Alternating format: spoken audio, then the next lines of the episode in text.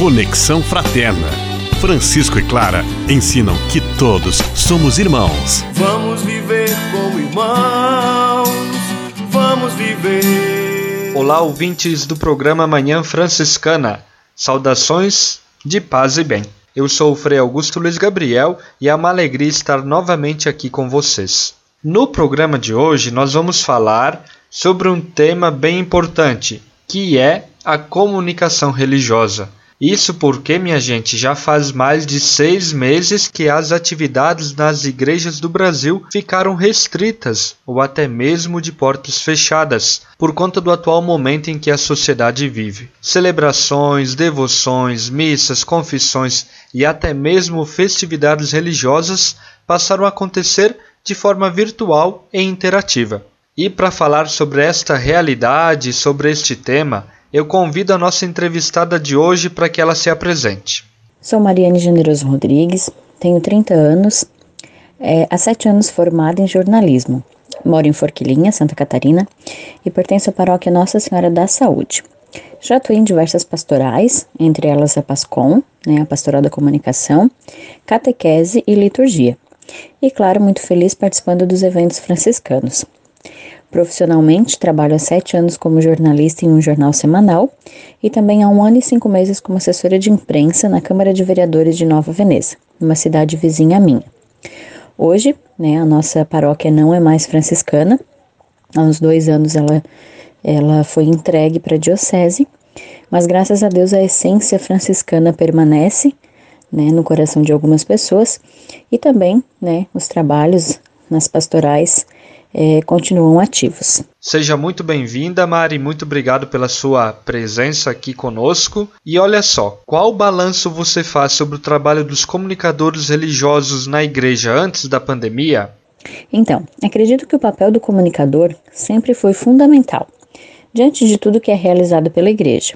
E agora, né, nessa pandemia, acredito que isso foi se confirmando, tendo em vista que todas as paróquias né, tiveram que inovar e se adaptar realizando missas online, lives e tendo uma, uma atenção maior às redes sociais, né, para que os fiéis pudessem continuar acompanhando o que estava acontecendo na igreja. Penso que mesmo após a pandemia, esse trabalho ele irá continuar e cada vez mais será dado devida importância a essa pastoral, né, sendo que ela é indispensável assim como tantas outras. Mari, quais os desafios e alegrias de trabalhar com comunicação para você? Desafios são muitos.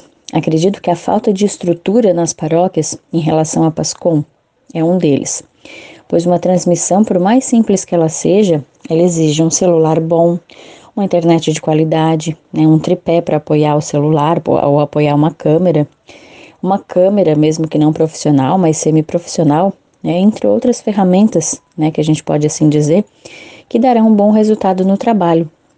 E claro, né, a alegria né, é poder levar para as pessoas em suas casas a mesma mensagem que o próprio Cristo transmite na igreja.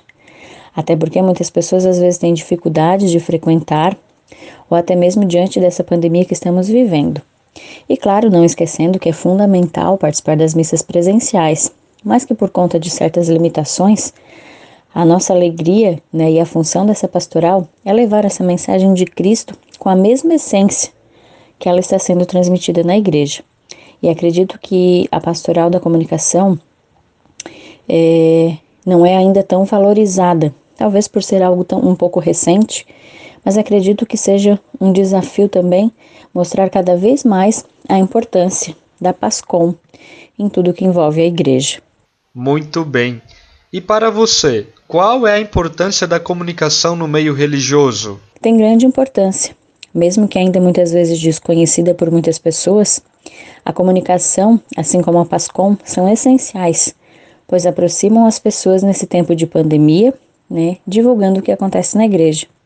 Assim como o próprio Papa Francisco nos diz: quem se comunica faz-se próximo. E acredito que cada vez mais ela vai ter esse papel fundamental em relação à igreja. Mari, conta pra gente qual que é o segredo para uma boa comunicação. É, acima de tudo, fazer com amor ter noção sobre o que está fazendo, escrevendo, transmitindo e até mesmo fotografando, pois tudo isso é comunicação. E claro, não esquecendo o principal, que é comunicar a essência, a verdadeira mensagem que Cristo quer nos transmitir.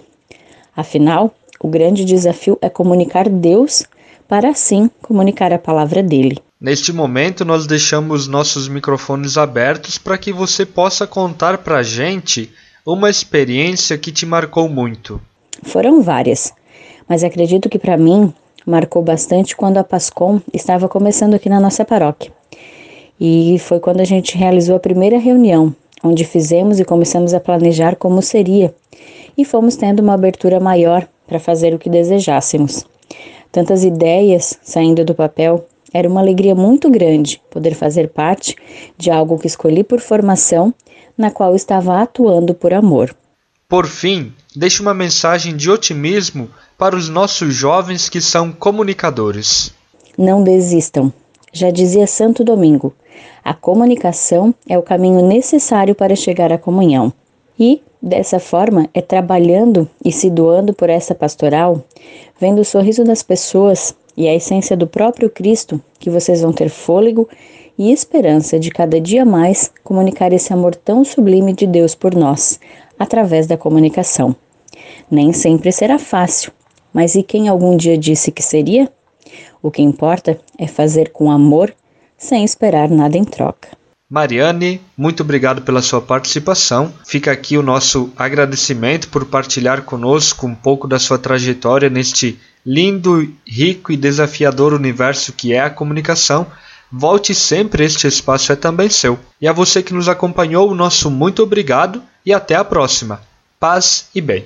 Um abraço, Frei. Eu que agradeço a oportunidade. Que Deus abençoe a todos e que São Gabriel, padroeiro dos comunicadores, interceda por todos nós. Paz e bem. Vamos, vamos viver como irmãos. Conexão Fraterna. Francisco e Clara ensinam que todos somos irmãos. Vamos viver como irmãos